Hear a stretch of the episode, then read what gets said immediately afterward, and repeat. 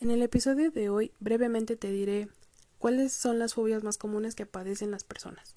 Supongo que la mayoría de nosotros conocemos la claustrofobia, que es el miedo a los espacios cerrados.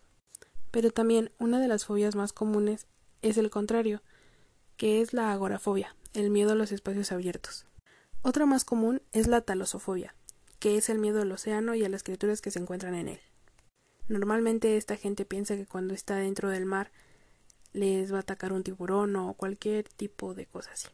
La gente que padece escotofobia le tiene miedo a la oscuridad. Otra fobia muy común que padece la gente es la glosofobia, que es el miedo a hablar en público. La coulrofobia la padecen bastantes personas en el mundo, ya que es el miedo a los payasos. Luego existen personas que dicen tener vértigo cuando están en algún lugar alto y pues ese miedo a las alturas se le llama acrofobia. Estoy segura de que conoces a alguien que padece velonefobia, que es el miedo a las agujas.